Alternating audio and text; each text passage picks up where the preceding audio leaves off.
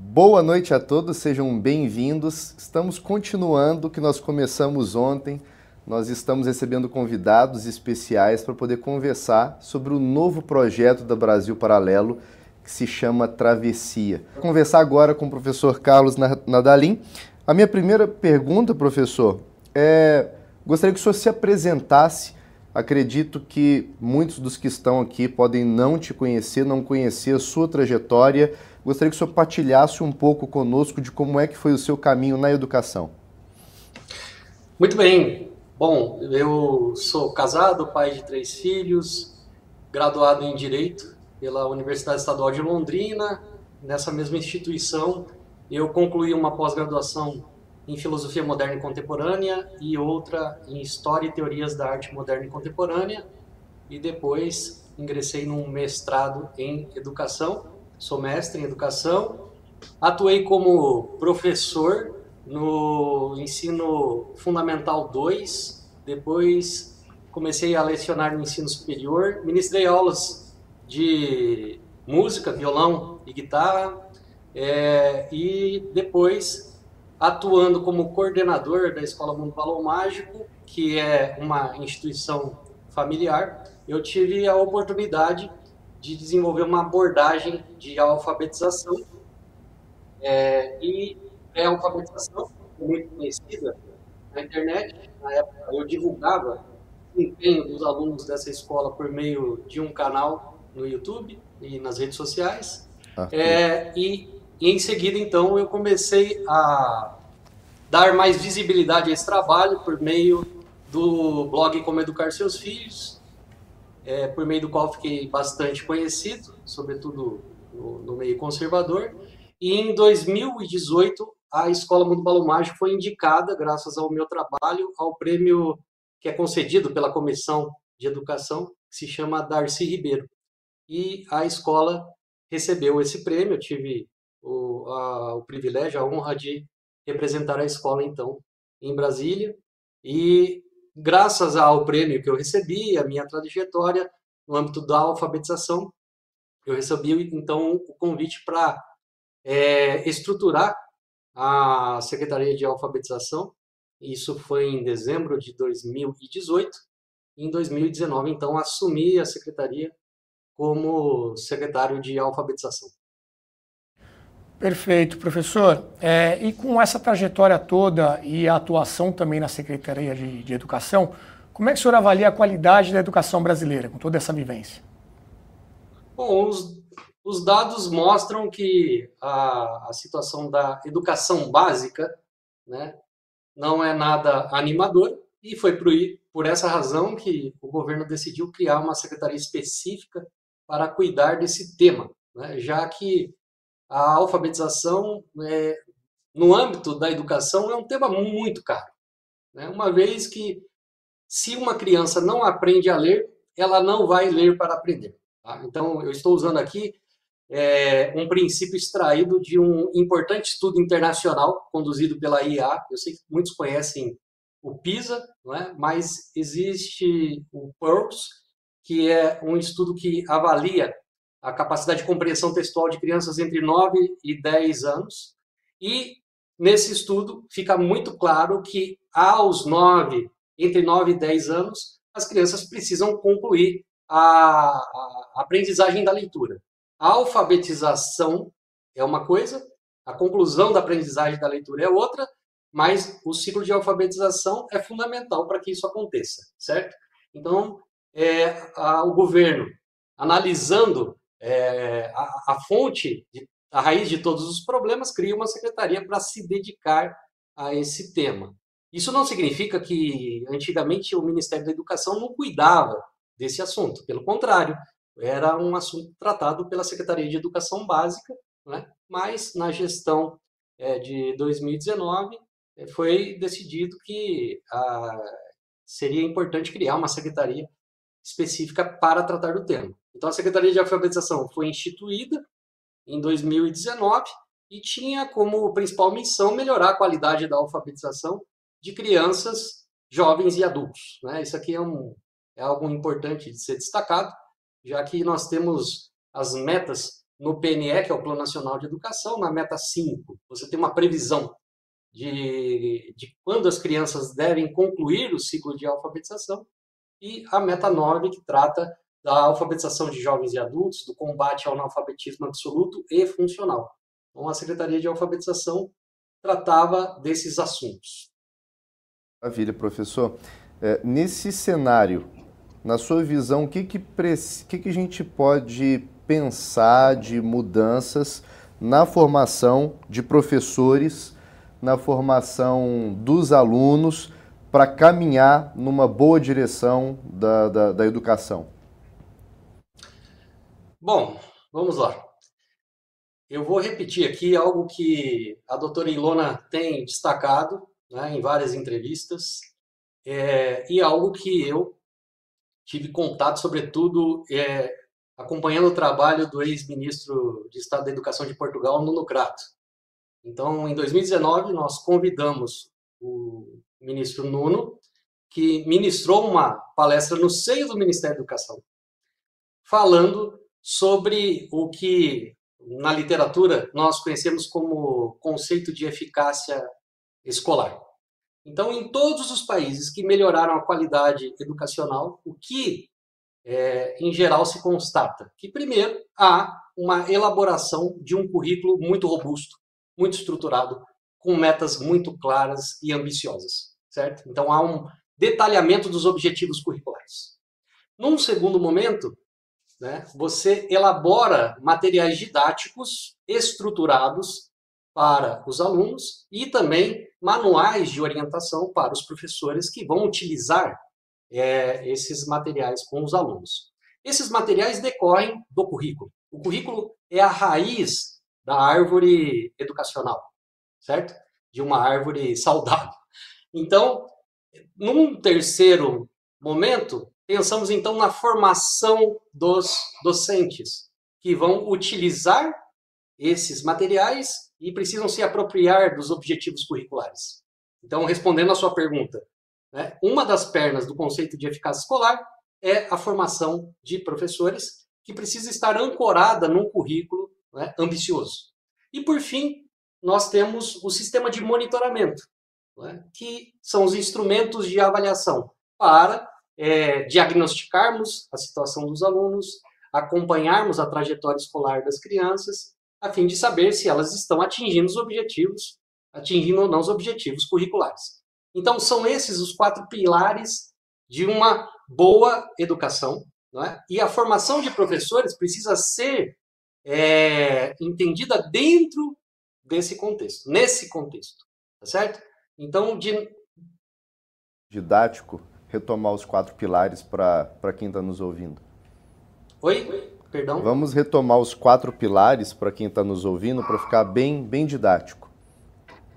Currículo, que precisa ser ambicioso, precisa ter metas claras. É, os materiais decorrentes do, do currículo, né, manuais para alunos e professores.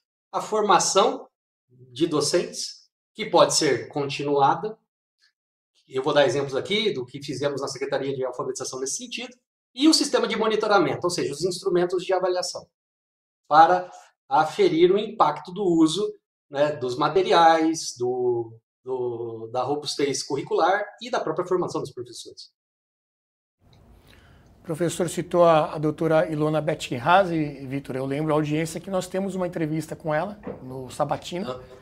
E que ela inclusive detalha bastante é, desses quatro pilares aí para se chegar num, num, resultado melhor da educação, vale a pena para quem se interessa pelo assunto. O professor. Bom, mas só, uma, só um complemento uhum. aí. Né? A doutora Ilona tem falado sobre isso, o Nuno Crato. Eu já tinha ciência dessa realidade antes de entrar no ministério, mas isso foi, vamos dizer assim, dizer assim, intensificado, né, com, com a participação da doutora Ilona, nos debates que ela travava na, na, pela rádio, falando sobre educação, com minha aproximação ah, com o trabalho, ao trabalho do Nuno Crato. Mas uma coisa é entender conceitualmente tudo isso, outra é você transformar em política pública, tá certo? Então, é, a minha, até a minha participação na, na iniciativa Travessia, tem como é, propósito mostrar que é possível, tá? levando em consideração as evidências científicas e um conjunto de dados, converter tudo isso em políticas que cheguem ao chão da escola e auxiliem efetivamente os professores e os alunos, que são né, a prioridade educacional, sobretudo crianças pequenas. Né? Enfim. É, professor, um outro tema que está muito quente em relação ao que pode ser feito, né, o que deve ser feito em relação à educação, é a reforma do ensino médio. Né? Foi uma medida aprovada ainda no governo Temer, se não me engano. Está em processo de implementação. O governo atual parece que está tentando é, travar isso, né? não ir adiante com isso. O senhor tem alguma opinião formada sobre esse assunto? Que benefício ou risco isso pode trazer?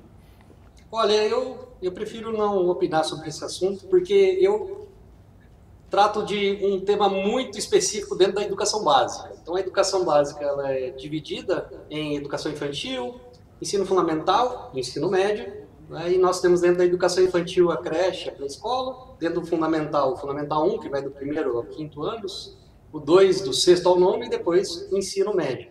Então, eu concentro ah, meus estudos no, no âmbito da educação infantil e o ensino fundamental. Então, eu arrisco é, palpites nessas áreas. Então, prefiro não comentar a respeito desse assunto.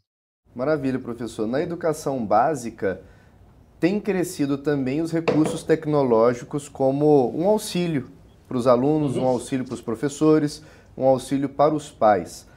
Na Brasil Paralelo, a gente acredita nessa formação livre, a gente promove os cursos para que as pessoas façam de casa, façam online, né, possam ter na palma da mão o acesso ao conhecimento.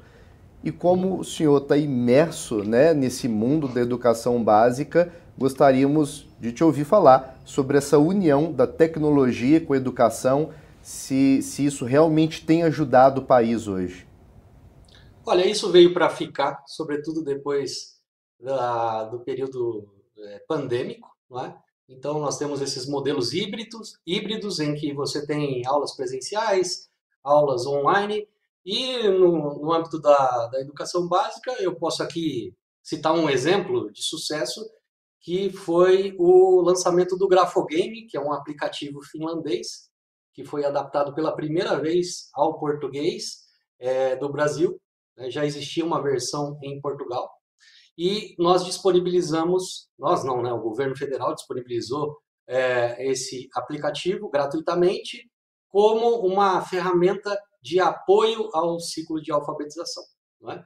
Então, é um aplicativo, é uma ferramenta tecnológica, educacional, que é testada, a pesquisa científica sobre o uso dessa tecnologia e durante a nossa gestão nós acompanhamos vários é, resultados do uso de, dessa ferramenta. Então, de um lado, fornecíamos formação é, online para os profissionais da alfabetização, né? e de outro lado também disponibilizamos a, essa ferramenta que não substitui a atuação do professor em sala de aula, né? sobretudo no, no período de alfabetização. Uma coisa é uma criança que está aprendendo a ler, utilizar uma tecnologia né, de apoio, outra coisa são crianças que já sabem ler é, assistindo a aulas pela internet. Então, no ciclo de alfabetização, o professor é indispensável, a presença do professor em sala de aula é indispensável. Né? Mas nós não podemos é, nos esquecer que há ferramentas que possuem é, evidências científicas que dão sustentação a elas, certo? Então, essa, às vezes, essa demonização da tecnologia é algo meio perigoso. Eu vejo muito esse discurso de que as crianças devem ficar afastadas né, dos monitores, telas. Isso é verdade, né? os pediatras estão aí para comprovar isso, mas você pode usar determinadas ferramentas tecnológicas com moderação. Por exemplo, nós recomendávamos que o grafogame fosse utilizado né, é, diariamente de 10 a 15 minutos, né, e, e as crianças precisam, precisavam estar acompanhadas de um adulto, certo? Então, há formas e formas de se utilizar a tecnologia. Eu costumo até brincar sempre, né? É, o pessoal que condena é, o uso de telas, muitas vezes transmite essa informação usando uma, um, um aplicativo, um celular, para outro que recebe por meio de outro aplicativo. Então, pera lá, gente, nós estamos num mundo digital, só precisamos ter moderação, ok? Então, é, o Grafogame foi o aplicativo é, mais é, baixado no mundo, considerando os países que disponibilizaram essa ferramenta, né? Então, e o número de downloads, se não me engano, foram mais de 1.8, 1.6 milhão de downloads do Grafogame. Então, eu vi né, várias crianças que aprenderam a ler suas primeiras palavras usando essa ferramenta. E, mas esse não era o propósito do Grafogame. O Grafogame está aí para apoiar o processo de alfabetização. Né? Até tem um guia que nós disponibilizamos que fala sobre isso, né? que o jogo deve ser usado é, como um, um apoio que não descartaria a presença do professor em sala de aula. Então, essa combinação da formação dos professores, uma formação baseada em evidências científicas, com um aplicativo que é acompanhado por uma comunidade acadêmica, mundo afora, né, fez com que várias crianças aprendessem a ler. Ontem mesmo, eu, sem querer, vi aqui nas redes sociais crianças jogando o grafogame no município de Capim Branco. Eu não sei se vocês assistiram ao documentário que foi feito em Capim Branco é, sobre a implementação dos programas da Secretaria de Alfabetização na rede de ensino. É um negócio assim é, espetacular, porque são crianças. Eu fico até emocionado porque eu estive lá e eu vi crianças que voltaram do período, né, da, da pandemia, que não passaram pela pré-escola, e que, por meio das ações da Secretaria de Alfabetização, aprenderam a ler com muito mais facilidade.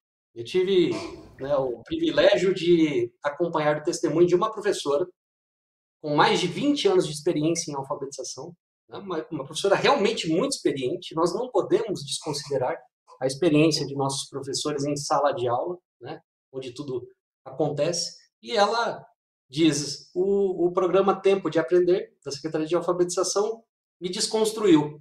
Né?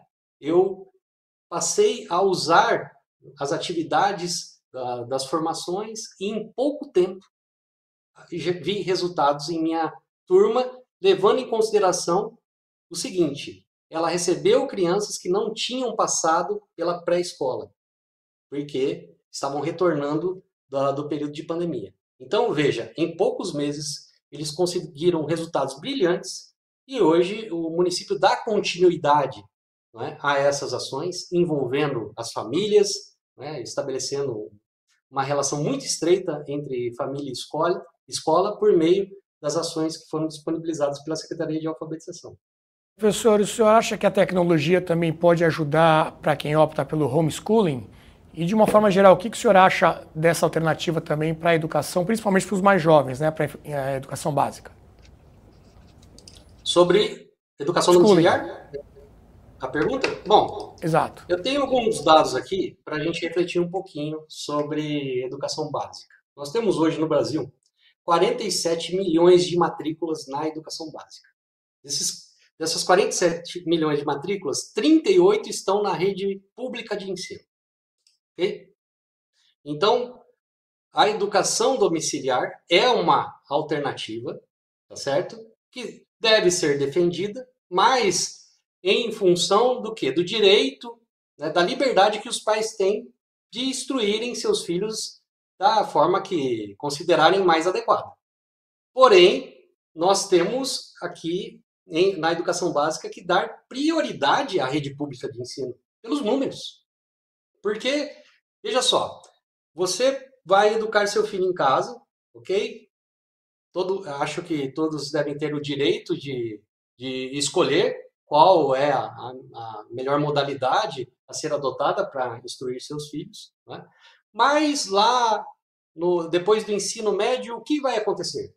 Um encontro daquelas crianças que estavam na rede pública, seja na rede privada, na, na, na educação básica, né? seja na rede privada ou pública, com essas que foram educadas em casa. Então, eu sempre, assim, depois de minha experiência no Ministério da Educação, eu sempre falo o seguinte: as políticas públicas educacionais voltadas à rede pública tá, de ensino, elas influenciam a, a, a educação privada. Isso é algo para mim muito claro, tá? Então nós precisamos trabalhar em várias frentes e priorizar a rede pública. Diante desses números não há outra escolha, não é? Então a, a minha visão é essa: nós precisamos melhorar a qualidade da educação básica no Brasil, é? E também né, defender a liberdade dos pais que optam é, por instruir seus filhos em casa. Mas veja, uma coisa é a luta pela melhoria da qualidade educacional, outra coisa é apresentar uma modalidade de ensino como solução para esse problema. É evidente que é, essa, essa modalidade é, é, é importante, é positiva para os pais que fazem uso dela. Mas a discussão que eu vejo assim é uma confusão, muitas vezes, de, olha, diante do quadro da educação é, brasileira, vamos instruir nossos filhos em casa. Tá entendendo? É, então, assim, é, eu, até como católico, acho que isso é, chega a ser uma falta de caridade cristã. Né? Basta visitar escolas públicas, crianças que muitas vezes né, fazem suas principais alimentações durante o período escolar para você começar a mudar um pouco de opinião sobre o que é prioridade em educação, ok? Então essa é a minha visão. É, essas famílias precisam sim ter o direito de escolher a modalidade que consideram mais a, modalidade educacional que consideram mais adequadas, mas nós precisamos priorizar a rede pública de ensino, porque nós temos ali uma concentração de matrículas, um número expressivo de matrículas. Educando em casa, por meio da educação domiciliar ou recorrendo né, ao ensino público, ao ensino privado, onde quer que se eduque, como é que a gente pode incentivar e melhorar a relação pais e filhos? A presença dos pais na educação dos filhos, o interesse dos pais pela educação dos filhos. Vamos lá. É, eu vou até retomar um pouco esse tema que é interessante. Existe na literatura um conceito de capital familiar para aprendizagem. O que, que significa isso? É um conjunto de variáveis é, responsáveis por, certos preditores de desempenho no ensino formal, ok? Então, por exemplo, crianças oriundas de famílias é, cujos pais possuem uma qualificação profissional, ensino superior, é, possuem muitos livros, sobretudo livros de é, literatura infantil e também materiais de apoio pedagógico. Essas crianças têm um desempenho superior lá no, no quarto ano de escolar, é, do ensino fundamental. Estou falando de crianças na primeira infância, tá? Então, crianças que na primeira infância né, receberam estimulação de famílias que possuem essas características tendem a ter é, sucesso escolar, ok? Então, veja, você precisa, é, no ambiente escolar, aliar dois universos. Primeiro, analisar as crianças que possuem um elevado capital familiar para aprendizagem e aquelas que não possuem, tá? Um capital tão elevado. E, de outro lado, o que, que as pesquisas mostram? Que o que mais conta para o sucesso escolar é a apropriação dos objetivos curriculares que são estabelecidos pela escola, por parte do corpo é, docente, dos, dos coordenadores e também dos próprios pais. Né? Nesse sentido, a, o envolvimento das famílias na escola significa o quê? As famílias, primeiro, tomarem consciência dos objetivos curriculares e auxiliarem os filhos em casa a atingi-los, tá certo? Então, o que, que acontece no Brasil? Muitas vezes, crianças que estão matriculadas, sei lá, na rede privada, é, têm um desempenho escolar X em função do capital familiar para aprendizagem, tá certo? Então, outras vezes, nós temos uma confusão entre educação domiciliar e práticas de literacia familiar, que é um outro tema interessantíssimo é, para ser explorado. Por quê? É, uma coisa é a educação formal, que é de natureza curricular. ok? Outra coisa é a orientação informal, que pode ser estruturada ou não estruturada. Então, os pais de é, famílias né, de classe média alta, é, que não vivem em situação de vulnerabilidade social, é, cultivam certos hábitos que favorecem depois a aprendizagem da leitura, por exemplo, tá certo? E aí muitas muitas pessoas confundem né, a, a educação formal com a orientação informal estruturada. São universos distintos, tá certo? Então, é, a participação da família é fundamental na, na educação dos filhos. Não foi à toa que o governo federal lançou o programa Conta para mim, que é um programa de promoção de práticas de literacia familiar, ou seja, um programa que incentivava os pais a lerem em voz alta seus filhos, a melhorarem a qualidade de interação verbal com crianças pequenas, porque as pesquisas mostram o impacto disso no futuro escolar dessas crianças. Não sei se vocês já viram é, algumas das evidências científicas, há uma que mostra assim, crianças oriundas de famílias pobres, né, aos quatro anos, ouviram 30 milhões de palavras a menos do que as de classe média alta. É evidente que isso tem um impacto né, no desenvolvimento da linguagem dessas crianças e na compreensão oral delas.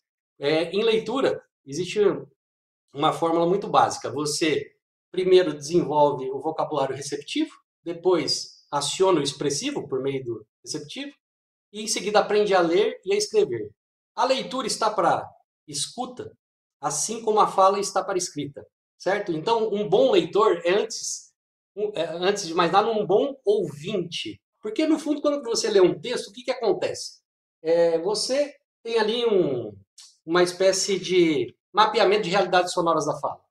Então, sabendo ler, você converte aqueles é, sinais gráficos, símbolos gráficos, em um episódio de fala, tá certo? Então, você se porta como um ouvinte ao ler. É, eu até acho curioso, muita gente fica romantizando a leitura, né? falando que é, ah, sei lá, é um ato de meditação, de não sei o que lá. Olha, assim, desculpe-me, eu sou meio é, contra romantismos pedagógicos, sabe? Ler é ouvir alguém que está ausente, ponto final.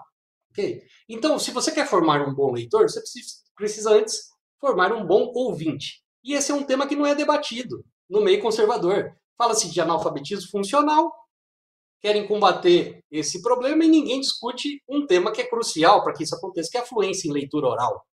Fala-se em baixa capacidade de compreensão textual e ninguém fala sobre compreensão é, oral, compreensão auditiva. Por exemplo, tem outra fórmula interessante né, no relatório da, da Câmara. É, compreensão e leitura igual compreensão oral, né, vezes reconhecimento automático de palavras. É assim que funciona o processo, entendeu? Então, é, quando você faz um, uma avaliação, fica fácil de constatar ali se a criança tem um déficit em decodificação de palavras ou em compreensão oral, e aí você faz a intervenção adequada. Tá entendendo? Enfim, então. É... Perdão. Se eu entendi bem uma coisa, quero dizer de, um, de uma forma bem resumida para quem está nos ouvindo: é possível concluir de uma forma resumida, de uma forma ampla, que as crianças né, que estiverem sendo criadas em lares com pais mais habituados ao estudo, com pais com um vocabulário maior, com pais que têm livros em casa, crianças que veem os exemplos de pais que estudam essas crianças têm um melhor desenvolvimento na sua própria educação. Podemos considerar isso? Sim, a ciência diz isso. A ciência diz que os pais são os primeiros e principais professores de seus filhos.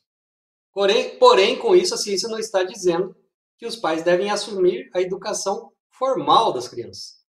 Tá entendendo? Isso aí nada mais é do que orientação informal, que pode ser estruturada ou não estruturada. O que é a orientação informal? É uma aculturação pela qual todos nós passamos. Só que há ambientes que são mais ricos e outros não.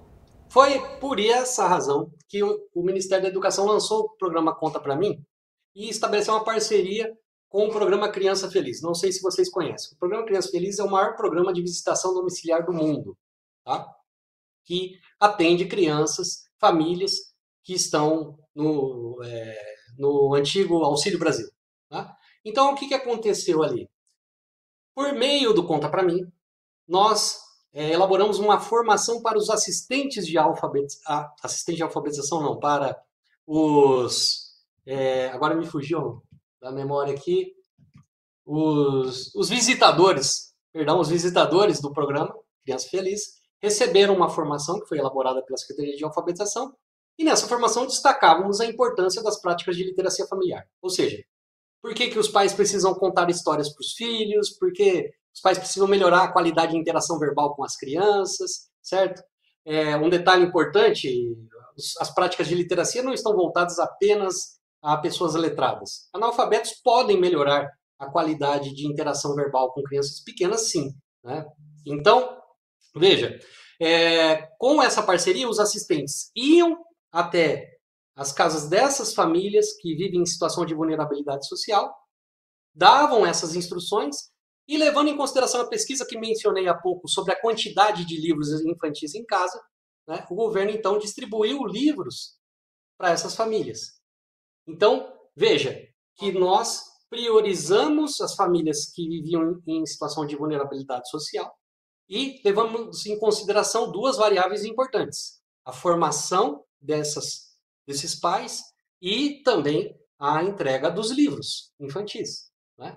Então, para quê? Para melhorar o ambiente e aumentar o capital familiar para a aprendizagem dessas crianças. É claro que as práticas de literacia geram outras, é, outras consequências, como, por exemplo, é, o fortalecimento dos laços familiares. Você passa a ler para uma criança, a conversar mais com ela, evidentemente, né, você tem uma intensificação ali da relação entre adultos e crianças.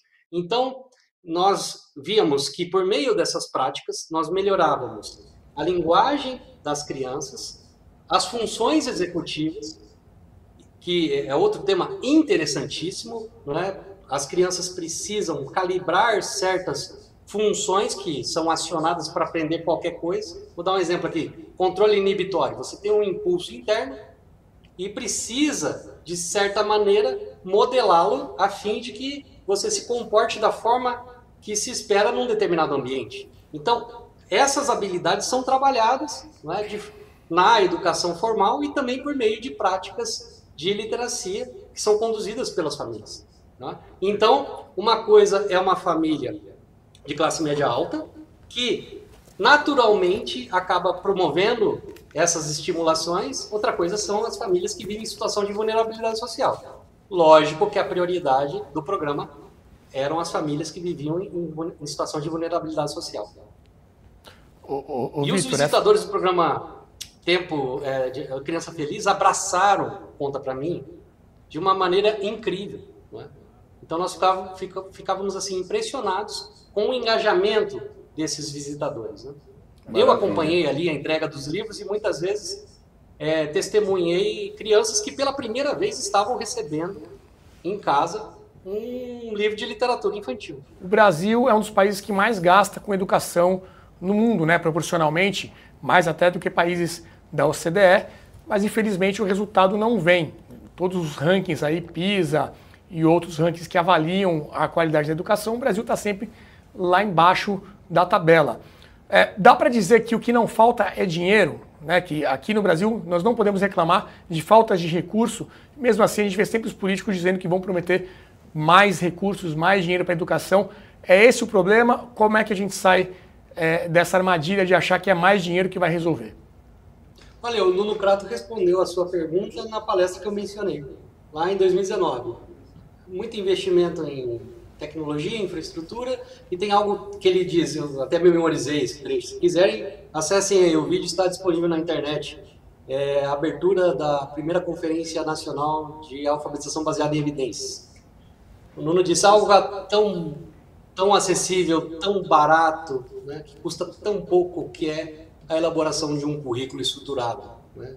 E essa é, esse é o, o começo de tudo. Ele diz que a educação começa pelo começo e o começo é o currículo. Né? Então, é, eu, eu acredito que um investimento numa reformulação curricular é fundamental para revertermos o quadro, a situação da educação básica no Brasil. Né? Nós temos aí a Base Nacional Comum Curricular, ela não é um currículo, ela orienta a elaboração de currículos e há uma previsão de revisão desse documento, certo? Então, levando em consideração é, países como França, Inglaterra, Portugal e tantos outros, nós podemos aí fazer uma comparação entre esses currículos e imitar o que funcionou mundo afora, né? e também aqui no Brasil.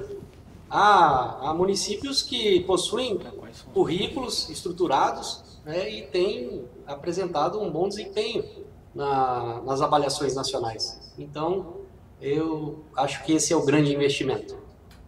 Professor, gostaria de uma consideração final sua, respondendo uma coisa simples. Por que, que as pessoas deveriam assistir a sua aula dentro da Travessia da Brasil Paralelo? O que, que elas podem esperar?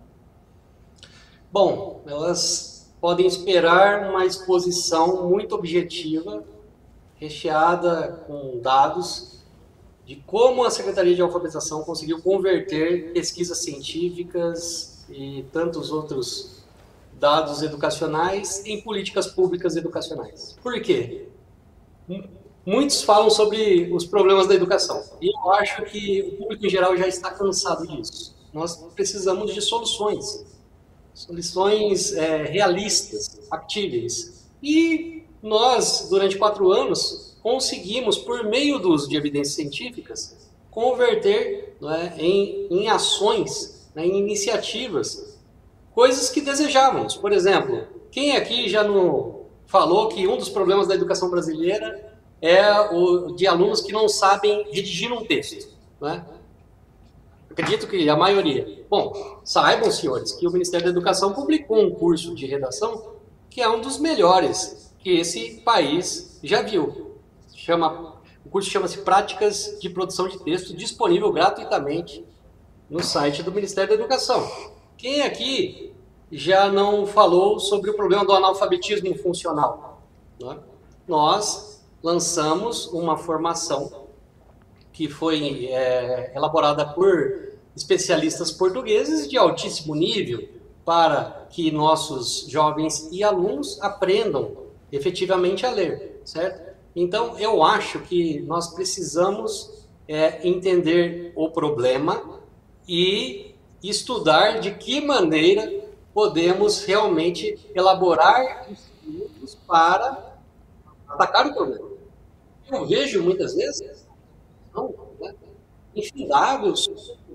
né, esses números, esses dados alarmantes, mas e aí, qual a solução você tem para nos apresentar? Aí vem a pessoa com uma experiência é, pessoal, né, querendo replicar isso em escala nacional. Isso é uma absurdidade. Entende? Então, assim, olha, em palestra educacional costumo sempre dizer o seguinte: tudo isso aí que você está falando que funciona, onde foi que você implementou e onde estão os dados né, do impacto disso que você está falando que realmente funciona? Eu tenho os dados do programa Tempo de Aprender, estão disponíveis, são públicos. As redes que participaram do programa, as crianças que participaram né, do programa Tempo de Aprender, a pesquisa mostra que elas têm de 23 a 27% a mais de chances de concluírem o, o ciclo de alfabetização e adquirirem a fluência em leitura é, que se espera para o segundo ano do que aquelas que não participaram do programa. Então, isso, é, nós temos que trabalhar com dados no ambiente educacional. E é isso que eu apresento na minha exposição, né, dentro do, do, limite de tempo que eu tinha ali. Então, eu mostrei assim, ó, aqui estão, isso aqui é educação básica brasileira, nós temos um problema gravíssimo que é do ensino da leitura, por que, que, é um problema grave? Aqui nós temos os dados das avaliações nacionais, nós temos o reflexo disso no PISA. O pessoal fala muito sobre PISA, Enem, mas não analisa os dados do SAEB, por exemplo. Nem sabe o que é SAEB muitas vezes e está lá falando mal da educação, falando que é um problema, etc. Né?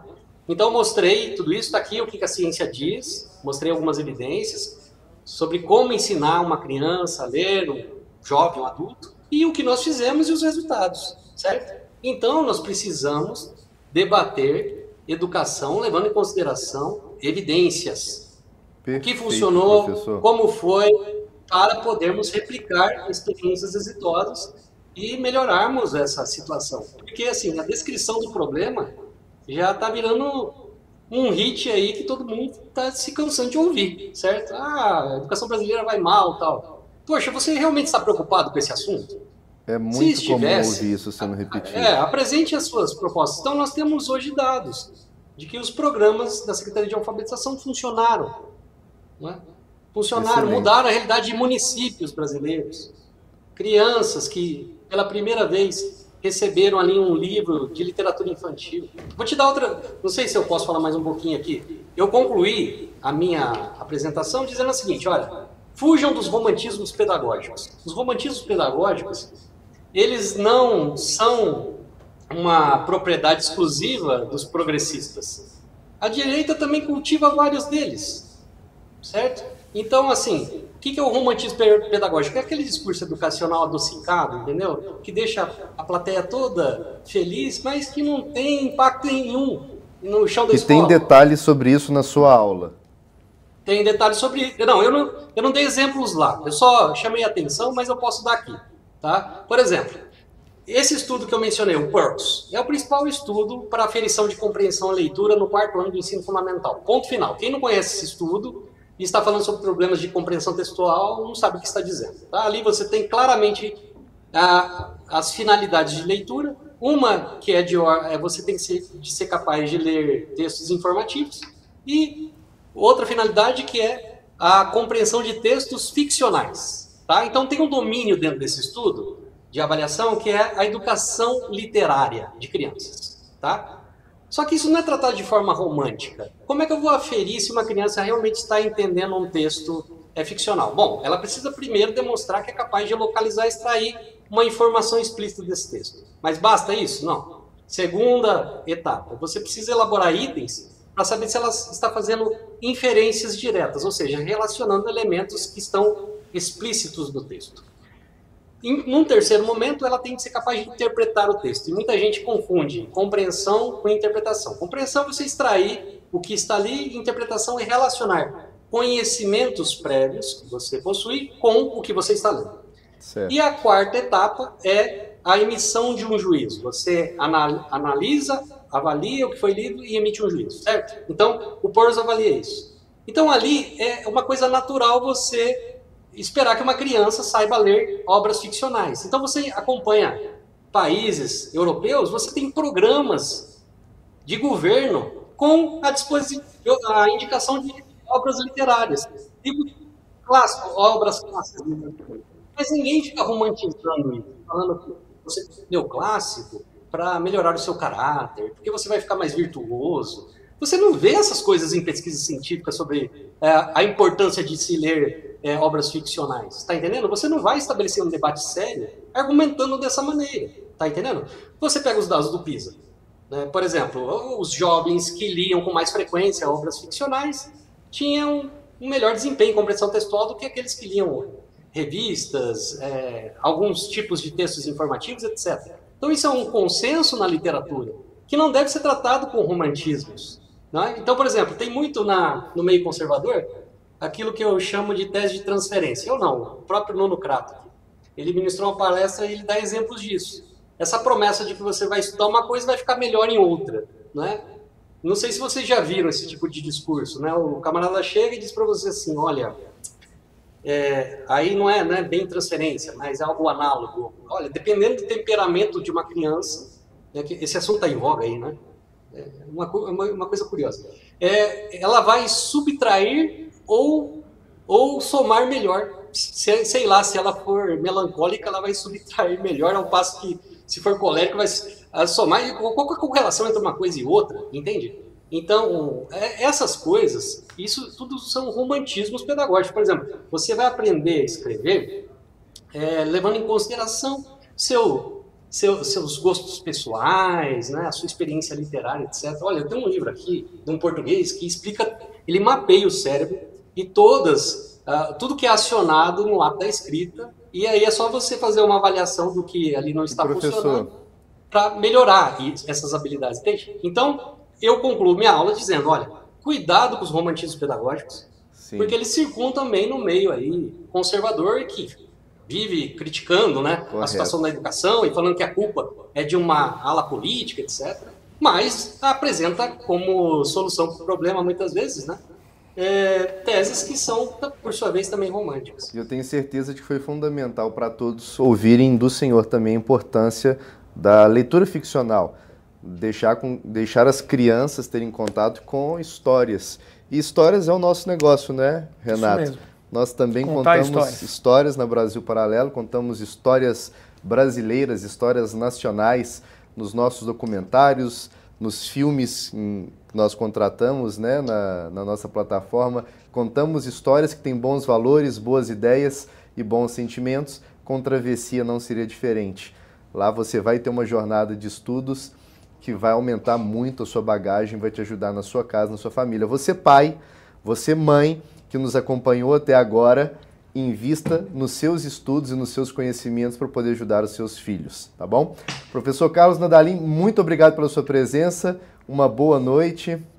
Renato, boa noite. Belo papo, Vitor. Obrigado, professor. Obrigado a todos que acompanharam.